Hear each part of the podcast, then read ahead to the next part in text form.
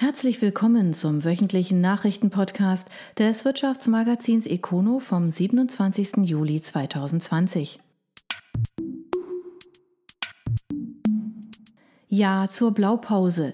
Die Kliniken des Landkreises Lörrach bauen für bis zu 357 Millionen Euro ein neues Zentralklinikum und preisen Preissteigerungen gleich mit ein. Für das Sozialministerium ist das Projekt beispielhaft. Lörrach. Mit breiter Mehrheit hat der Kreistag Lörrach für die Finanzierung des neuen Zentralklinikums gestimmt und damit den Weg für die Realisierung freigemacht. Bereits im Herbst sollen die Bagger anrollen. Für Anfang November ist der offizielle Spatenstich vorgesehen und für das Jahr 2025 ist die Eröffnung terminiert. Der Finanzierungsplan für den Gesundheitscampus der Kliniken des Landkreises Lörrach im Osten der Kreisstadt sieht eine Investitionssumme in Höhe von rund 323,5 Millionen Euro vor. Diese Summe wurde zusammen mit einem vorzuschreibenden Baupreisindex freigegeben. Am Ende könnte damit eine Summe in Höhe von rund 357 Millionen Euro ausgegeben werden.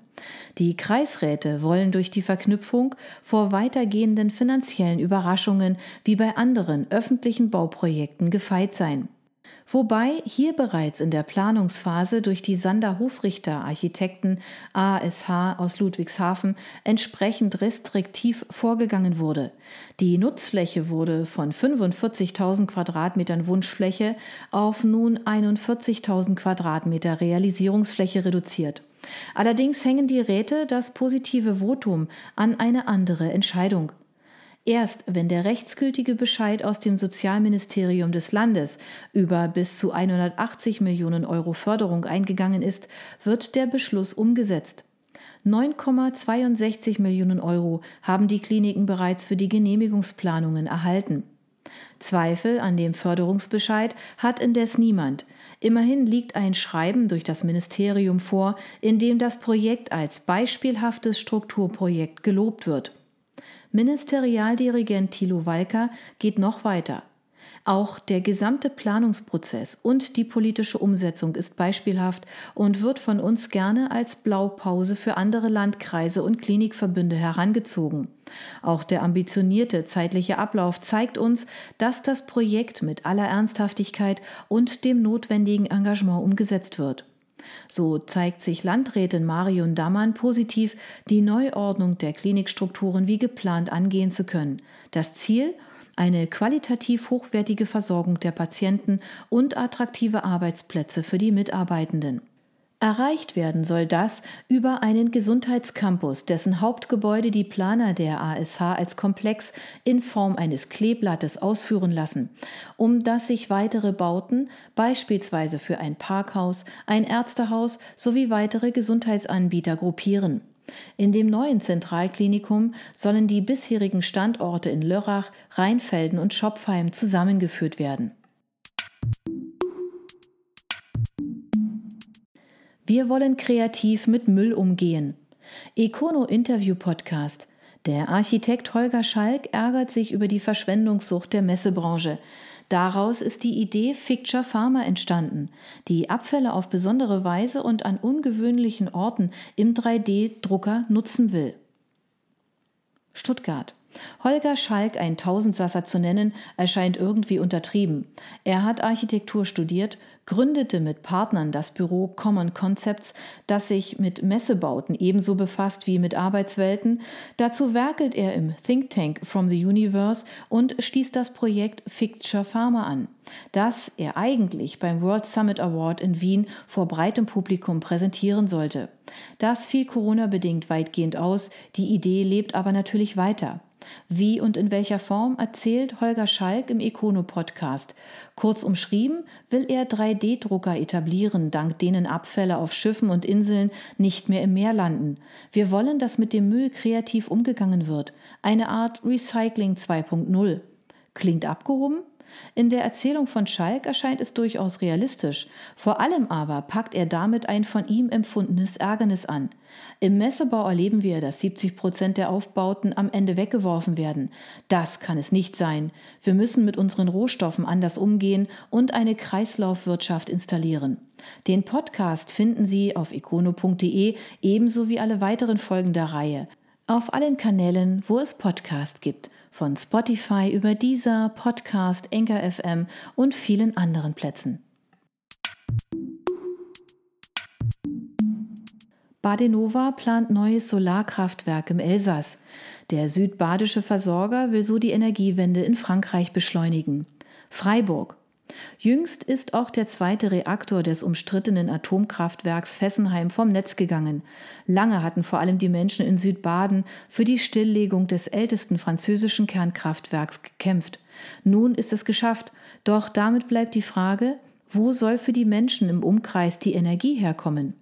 Der südbadische Regionalversorger Badenova will dazu einen Beitrag leisten. Jetzt kündigt das Freiburger Unternehmen den Bau eines neuen Solarkraftwerks an.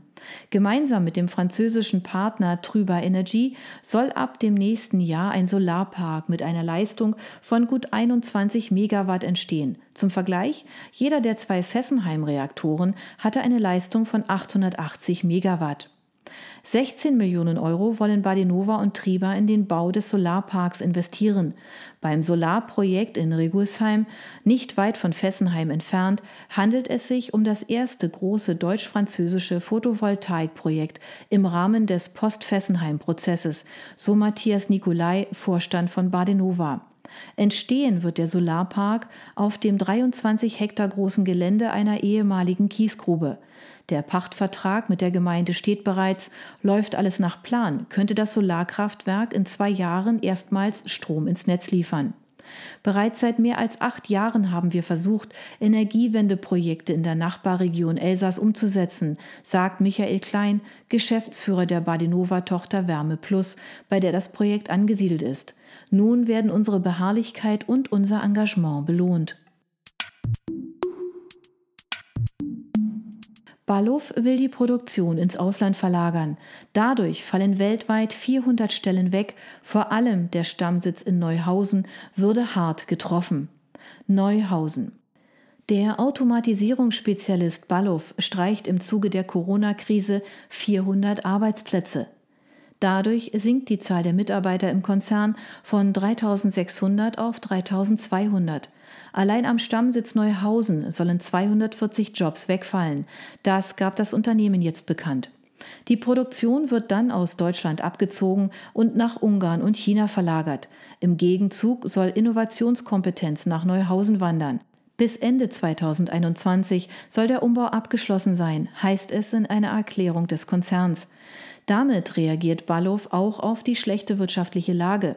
Bereits 2019 war der Umsatz nicht gewachsen, sondern um knapp 4 Prozent auf 469 Millionen Euro zurückgegangen.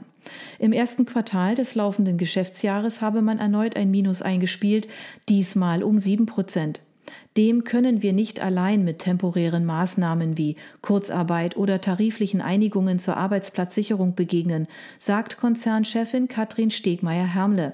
Deshalb müssen wir auf diese grundlegenden Veränderungen anders reagieren. Die Gewerkschaft IG Metall sieht es ein bisschen anders. Die Leute sind schockiert, sagt Monika Wüllner von der IG Metall. Für die Produktionsverlagerung habe man kein Verständnis. Man werde hart darum kämpfen, die Arbeitsplätze in Deutschland zu halten. Wüllner ist sauer, wie die Geschäftsführung mit ihren Leuten umspringt. Den Menschen wird der Boden unter den Füßen weggezogen. Die Entscheidung sei über die Köpfe hinweg gefällt worden, ein Dialog habe es nicht gegeben. Bei der Bilanzvorstellung Mitte Juni hatte Chefin Stegmeier-Hermle zwar die Herausforderungen herausgearbeitet und die Verschiebung des Fokus auf neue Märkte angekündigt, Details wie den Arbeitsplatzabbau nannte sie indes nicht. Die Heimat wird zum Sorgenkind. In ohnehin herausfordernden Zeiten hat der Autozulieferer PWO keine Freude mehr an seinem Stammwerk. Oberkirch. Wenige Orte im Südwesten sind so geprägt von einem Unternehmen wie der Oberkircher Ortsteil Stadelhofen vom Autozulieferer PWO. Das Unternehmen, das seine Heimat sogar im Namen trägt, PWO steht für Progresswerk Oberkirch, macht seit Jahren keinen Hehl daraus, dass die Produktion und damit vor allem die Arbeitskraft in Deutschland für seinen Geschmack zu teuer ist. Auch aktuell laufen wieder Gespräche mit Arbeitnehmervertretern zur Reduzierung der Personalaufwendungen am Standort Oberkirch, wie es in einer Mitteilung heißt. Klar ist, dem Unternehmen geht es in Zeiten des technologischen Wandels und der Corona-Krise schlecht. Der Umsatz ist im ersten halben Jahr eingebrochen. 158,2 Millionen Euro sind es noch, ein Rückgang um ein Drittel. Vom schmalen Vorsteuergewinn von einer Million Euro dürfte unterm Strich nicht mehr viel übrig bleiben. Man muss mit roten Zahlen rechnen. Zumal viele der PWO-Werke aktuell Geld kosten, statt zu verdienen. Lediglich in Tschechien und China verdiene man Geld, in den anderen Werken, Kanada, Mexiko und vor allem Oberkirch, zahle man drauf. Schon seit Jahren macht der Vorstand um Finanzchef Bernd Bartmann keinen Hehl daraus, dass in Oberkirch vor allem Kosten reduziert werden sollen. Wohin die Reise nun geht, ist offen. Eine konkrete Prognose für das Gesamtjahr traut das Unternehmen sich weiter nicht zu. Entscheidend sei dabei auch, zu welchem Kompromiss man mit den Tarifpartnern, dem Betriebsrat und der Gewerkschaft IG Metall gelange. Erst daraus wird sich die Höhe der insgesamt erzielten Einsparungen ergeben, heißt es in einer Mitteilung aus Oberkirch-Stadelhofen.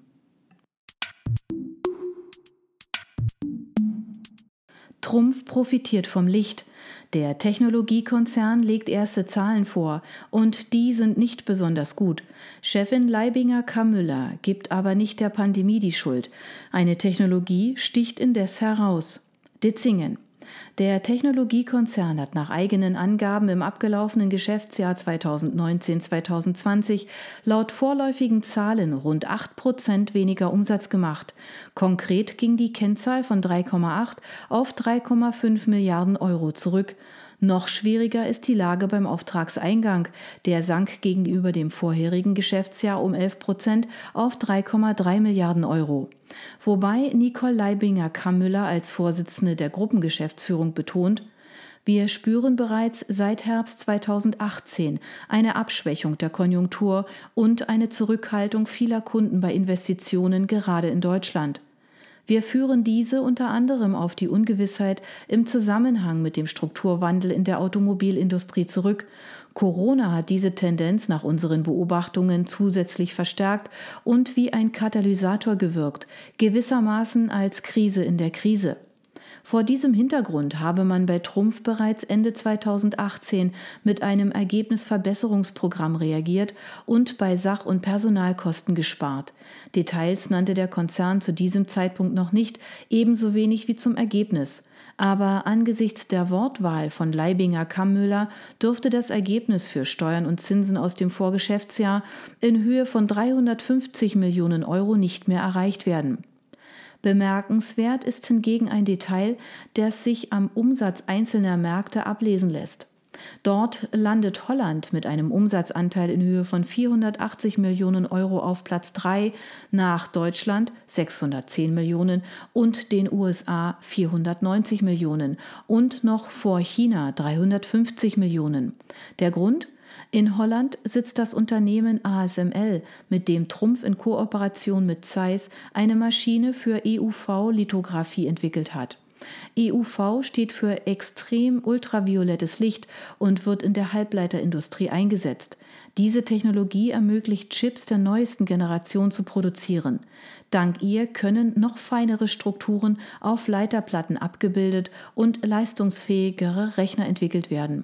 Trumpf hat bislang nach eigenen Angaben 200 Millionen Euro in EUV-Technologie investiert. Angesichts der Sonderkonjunktur hat es sich gelohnt.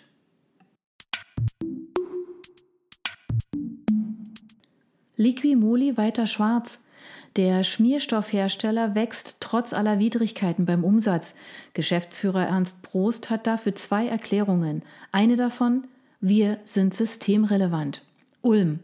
Der Schmierstoffhersteller Liquimoli hat in den ersten sechs Monaten des Jahres den Umsatz um 2,9 Prozent gegenüber dem Vorjahreszeitraum zugelegt. Das teilte das Unternehmen mit, ohne konkrete Zahlen zu nennen.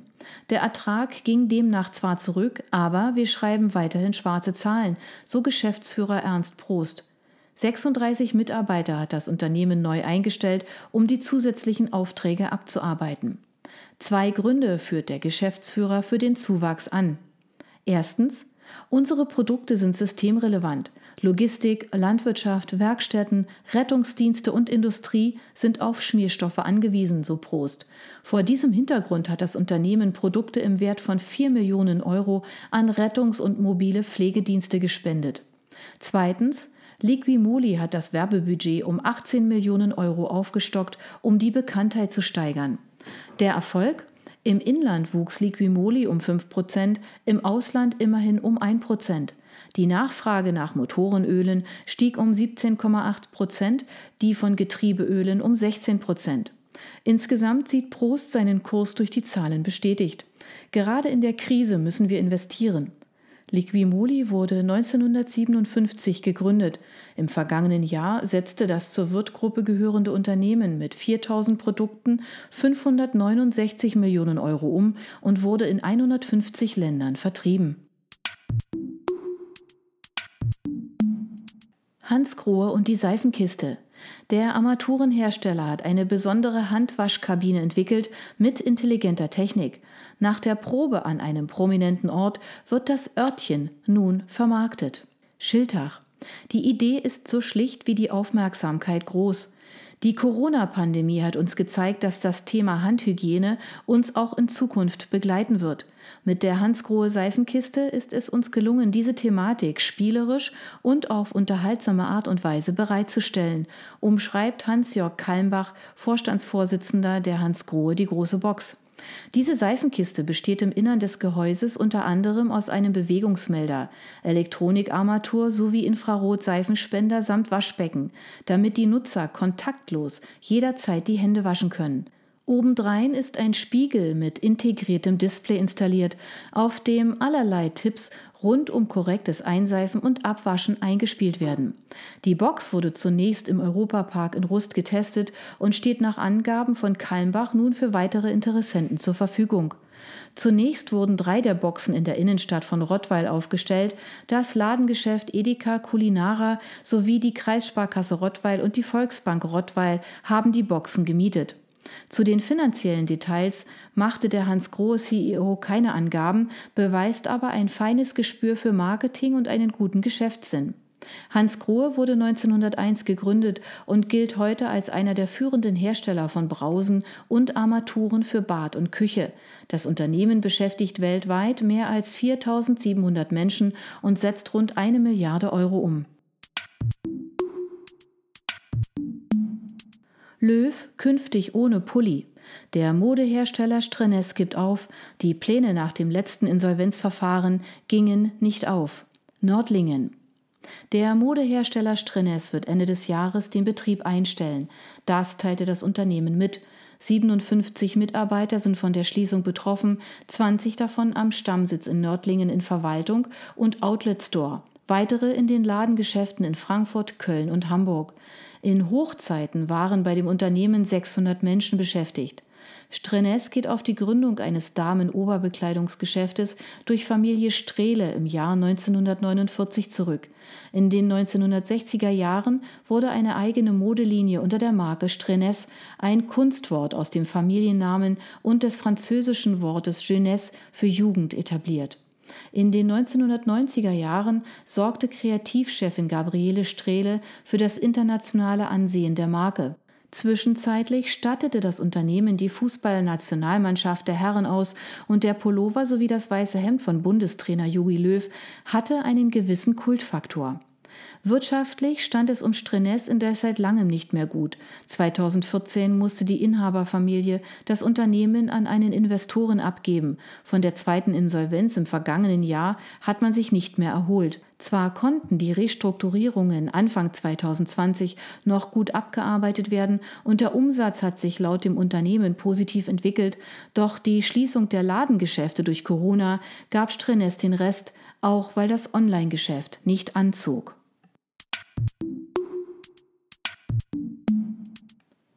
Burdas Browser geht vom Netz. Der Offenburger Medienkonzern beendet ein unliebsames Experiment. 45 Mitarbeiter sind betroffen, die sich nun zum Teil um eine besondere Technologie kümmern sollen. Offenburg. Der Medienkonzern Burda nimmt seinen Internetbrowser Klicks vom Markt. Boda hatte das 2008 gegründete Unternehmen vor sieben Jahren übernommen. Klicks sollte als unabhängiger Browser mit eingebauter Suchmaschine mit dem Giganten Google in den Ring treten. Punkten wollte man dabei vor allem mit dem Thema Datensicherheit und Kontrolle. Wir haben gegen einen übermächtigen Gegner, der den Markt in jeglicher Hinsicht dominiert und abschottet, langfristig keine Chance, sagt Klicks Gründer Jean-Paul Schmetz. Doch das Experiment ist nun beendet. 45 Mitarbeiter sind davon betroffen, lediglich die Klicks-Tochter Ghostery wird fortgeführt. Dahinter verbirgt sich eine Anti-Tracking-Software. Ein Teil der Mitarbeiter soll nun eine Taskforce bilden, das sich um Themen wie künstliche Intelligenz kümmert.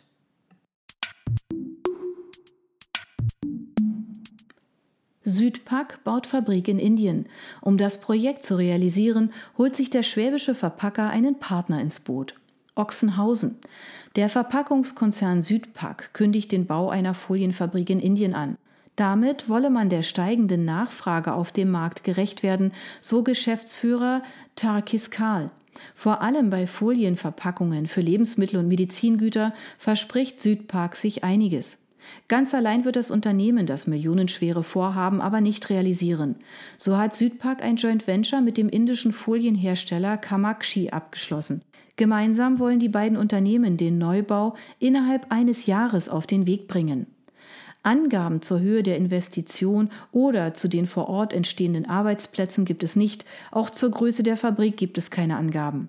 Südpark wurde 1964 von Alfred Remmele gegründet. Heute ist das Unternehmen mit Sitz in Ochsenhausen, Landkreis Tübingen, in 70 Ländern aktiv und hat Fabriken in Deutschland, Frankreich, Polen, der Schweiz und den USA. Bricon übernimmt Pina. Medizintechniker schmieden Allianz, man erhofft sich einen ganz konkreten Vorteil von der Übernahme. Wurmlingen.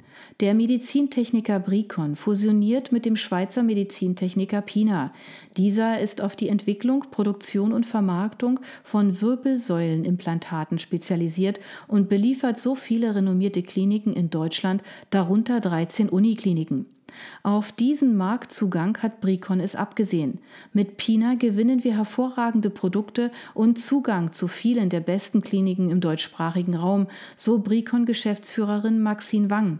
Wir können so ein komplettes Sortiment an Qualitätsprodukten für die Wirbelsäule national und international anbieten. Bricon ist in Wurmlingen bei Tuttlingen zu Hause und beschäftigt 140 Mitarbeiter. Das Unternehmen ist Teil des chinesischen Naton-Konzerns. Zu den finanziellen Details der Übernahme gibt es keine Angaben. Chiron restrukturiert sich. Der Werkzeugmaschinenhersteller strafft die Standorte und trennt sich von einer kränkelnden Tochter. Der Grund, wir müssen handeln, um die Zukunft zu sichern. Tuttlingen. Die Chiron Group hat weitreichende Schritte zur Zukunftssicherung eingeleitet, wie es in einer Mitteilung heißt.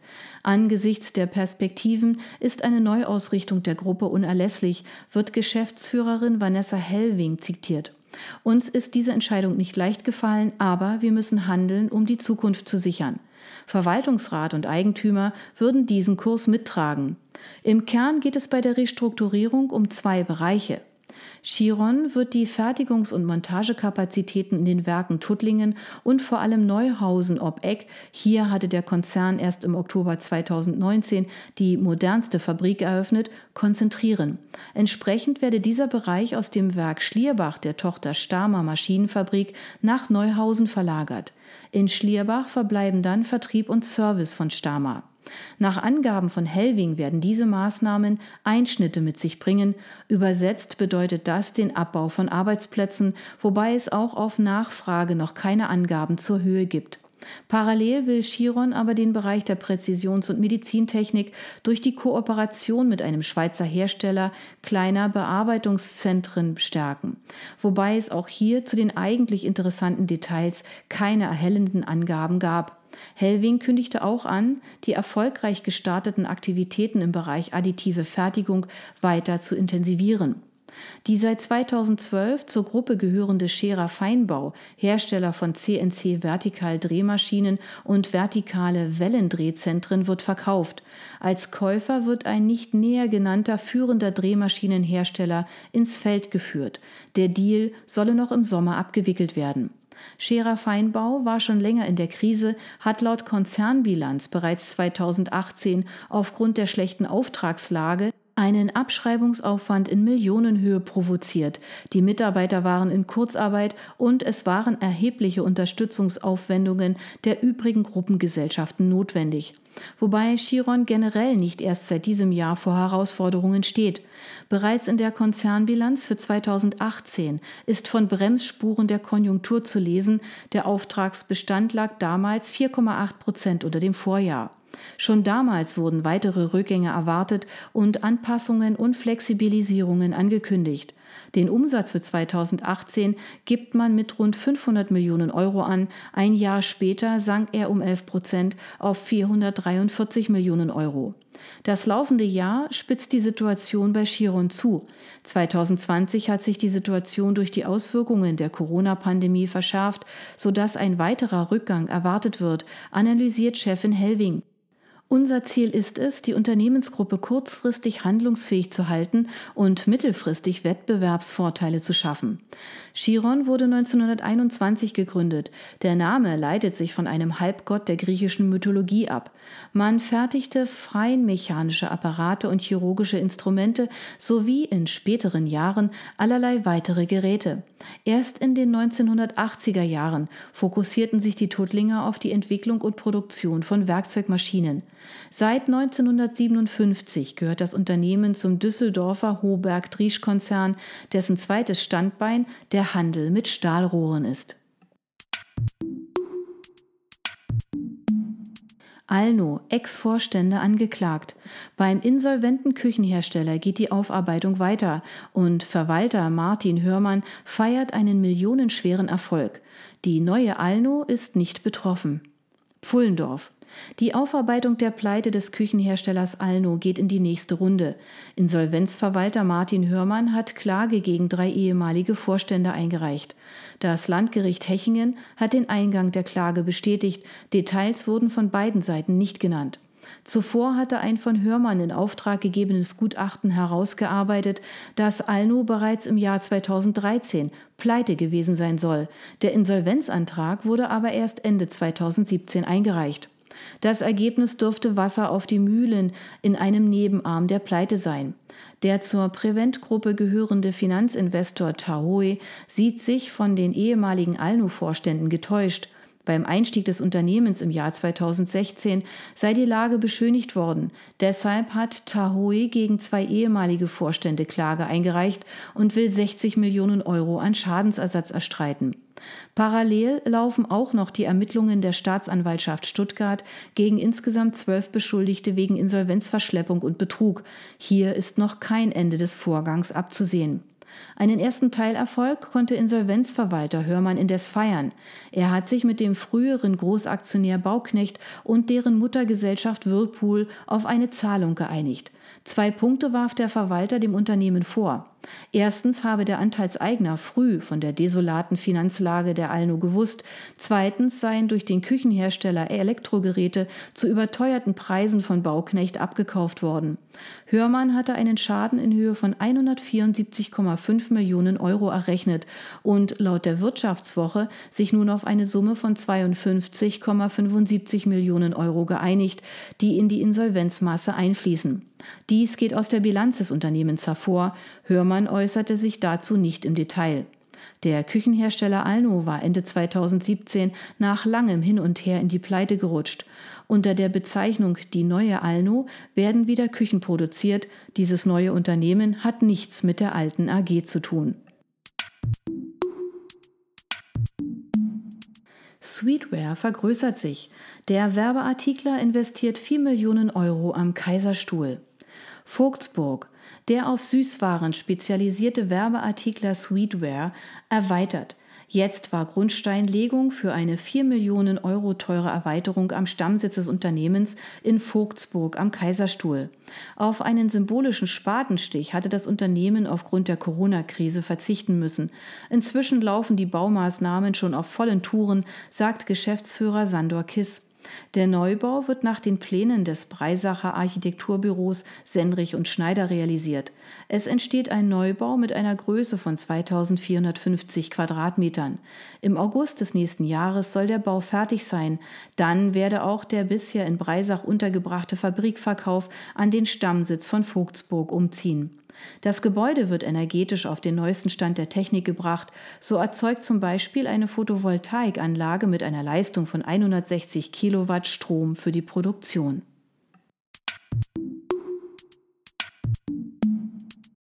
Das waren die Nachrichten des Wirtschaftsmagazins Econo.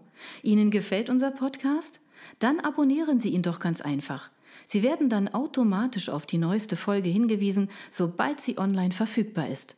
Sie finden uns auf Spotify, iTunes, Deezer, Enker FM und vielen anderen Plattformen unter Econo, der Nachrichtenpodcast. Sie möchten mehr zu Personalien, Events oder verschiedenen innovativen Themenschwerpunkten erfahren? Dann schauen Sie doch bei uns auf econo.de vorbei. Wir freuen uns auf Sie.